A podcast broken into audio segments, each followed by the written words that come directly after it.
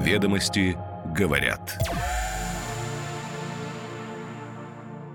Понедельник, 7 августа 2023 год. О чем сегодня пишет главная деловая газета страны. Листаем и отмечаем то, что нужно внимательно прочитать.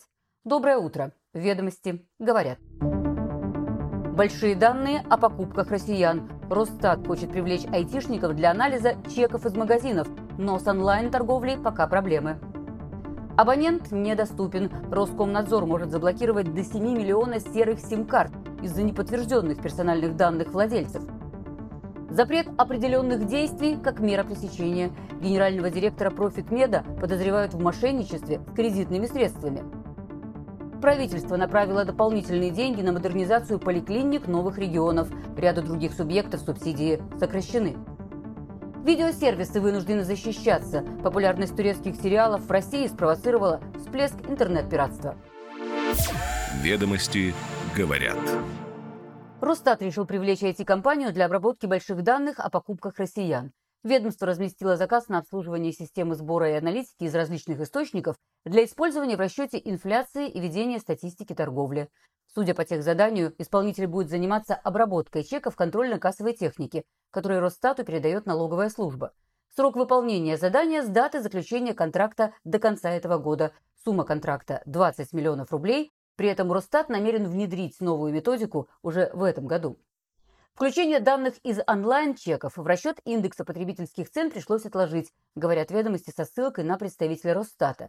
И пока данные для расчета индекса ведомство продолжит собирать по старинке путем обхода торговых точек. ФНС, в свою очередь, сообщили, что налоговики на постоянной основе передают в Росстат обезличенные кассовые чеки, которые не позволяют идентифицировать продавца, так как большинство данных – налоговая тайна. Согласно информации на сайте Росстата, основная проблема при автоматическом сборе заключается в том, что каждая организация сама вносит название товаров в базу, а потому в разных магазинах они отличаются. Например, только в Москве батончик «Сникерс» имеет 1500 вариантов внутреннего наименования. Предполагается, что в будущем нейросеть Росстата сможет автоматически распознавать названия товаров и точно их идентифицировать. И это подтверждают эксперты рынка и называют еще ряд сложностей, с которыми столкнутся интерпретаторы данных контрольно-кассовой техники. К примеру, неясно, как учитывать скидки по картам лояльности. Кроме того, есть доля товаров, которые не проходят через кассы. Например, оплата занятий репетитором, аренда квартир. Впрочем, пока приоритет внедрить большие данные статистику потребительских цен, а не изучить возможность их внедрения. Анализ позволил бы понять, будет ли статистика после этого более точной, дешевой и оперативной. Ну и, к слову, многие страны отказались от внедрения бигдата в статистическую практику после проведения соответствующих исследований. Есть мнение, что для решения проблем статистики большие данные ничем не отличаются от обычных котировок. Из моря информации нужно вычленить небольшую часть для построения индекса потребительских цен. Но есть и другая позиция. Прогресс в работе с чеками может расширить периметр наблюдения. И если решить вопрос с распознаванием типа продукта, то Росстат мог бы снизить нагрузку на своих сотрудников и повысить скорость и точность оценки индексов цен.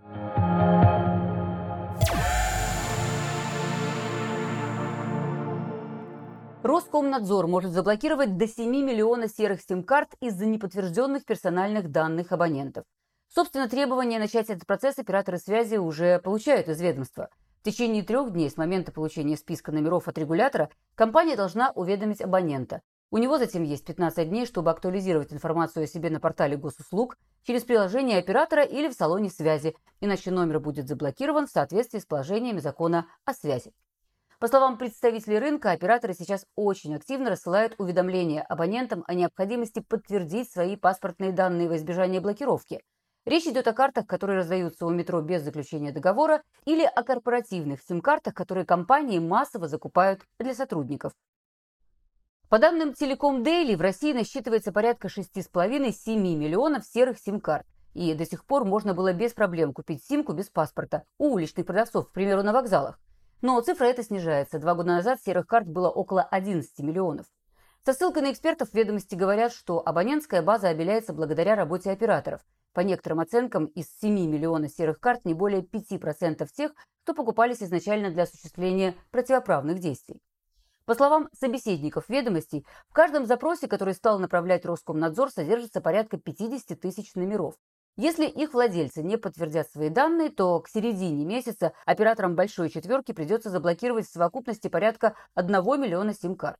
В среднем каждый абонент приносит оператору по 320-340 рублей в месяц. Исходя из этого, единовременные потери оператора могут составить от 100 до 360 миллионов рублей ежемесячно. Впрочем, массовых отключений связи для абонентов не ожидается.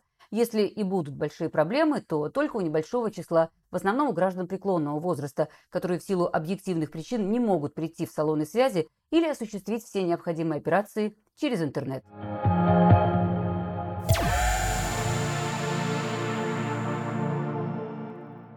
Тверской районный суд Москвы избрал меру пресечения в виде запрета определенных действий в отношении соучредителя и гендиректора фармдистрибьютора «Профитмед» Дмитрия Свирина.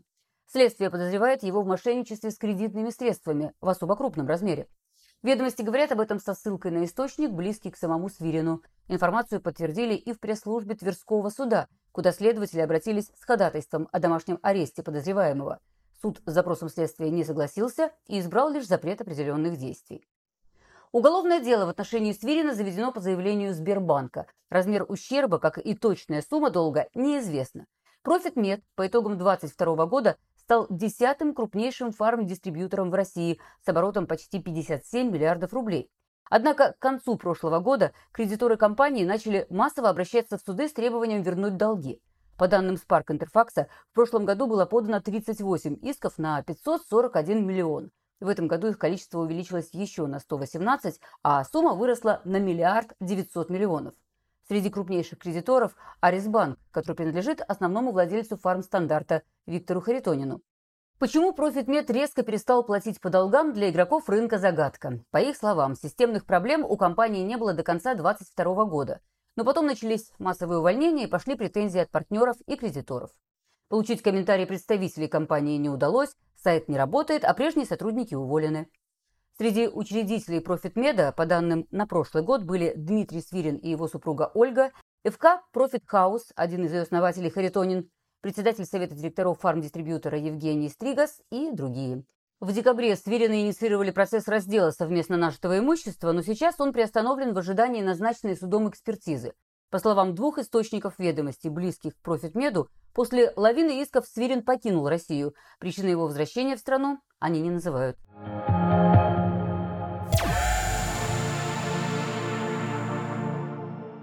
Правительство сократило субсидии на модернизацию первичного звена здравоохранения для 61 субъекта Федерации.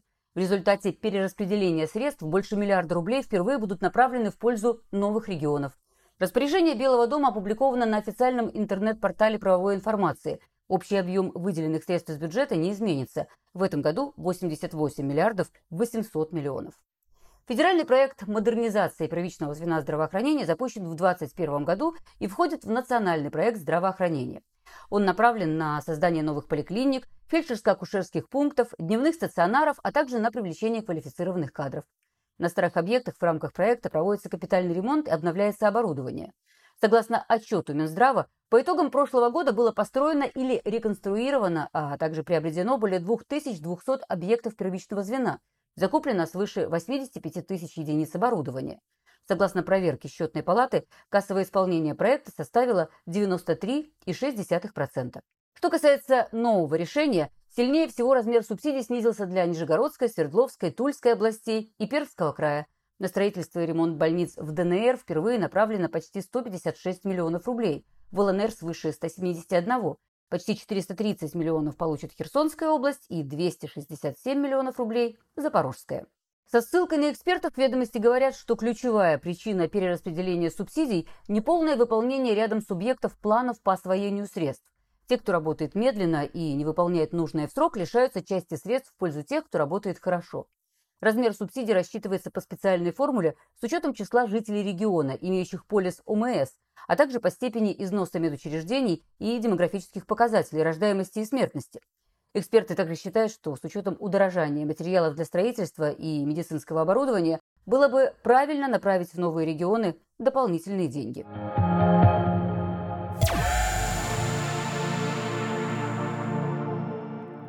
Популярность турецких сериалов в России спровоцировала всплеск интернет-пиратства. В реестр ресурсов, созданный в рамках антипиратского меморандума, с января по июнь внесено почти 2,7 миллиона веб-страниц с нелегальными копиями. Это больше, чем втрое превышает аналогичный показатель прошлого года и сразу в 27 раз 2021 год. В Медиакоммуникационном союзе считают, что рост числа заблокированных ссылок обусловлен активностью правообладателей, которые закупают турецкий контент и заинтересованы в его защите. По данным Медиаскоп, с января 22 по январь 23 турецкие сериалы или информацию о них искали через поисковые запросы на мобильных устройствах около 15 миллионов россиян старше 12 лет. На десктопах 6,7 миллиона. Чаще всего россияне смотрят турецкие сериалы у пиратов. В топ-15 самых охватных интернет-сайтов вошли сразу 7 таких ресурсов, и ведомости сегодня об этом говорят, приводя цифры и цитируя представителей онлайн-кинотеатров, которые считают, что пираты выкладывали в сеть многие сериалы еще до официального появления контента на платформах и тем самым способствовали вирусному эффекту распространения. Турция занимает четвертую строчку в топ-5 стран, чьи сериалы наиболее популярны у россиян. На первом месте, собственно, сама Россия, на втором Соединенные Штаты Америки, на третьем Япония, ну и пятая Южная Корея. За счет расширения каталога турецким контентом онлайн-кинотеатры стремятся привлекать новую аудиторию, но эксперты рынка полагают, что вряд ли удастся существенно увеличить количество подписчиков. Такой контент скорее работает на рост показателя time spent. Это время, которое подписчики проводят на сервисе. Ну и кроме того, вряд ли турецкие сериалы в полной мере могут заместить контент ушедших из России голливудских студий, поскольку пока сильно уступают по качеству. Ведомости говорят. Каждое утро по будням «Ведомости говорят». Вашему вниманию краткий обзор печатной и электронной версии главной деловой газеты страны. Встречаемся завтра. На связи.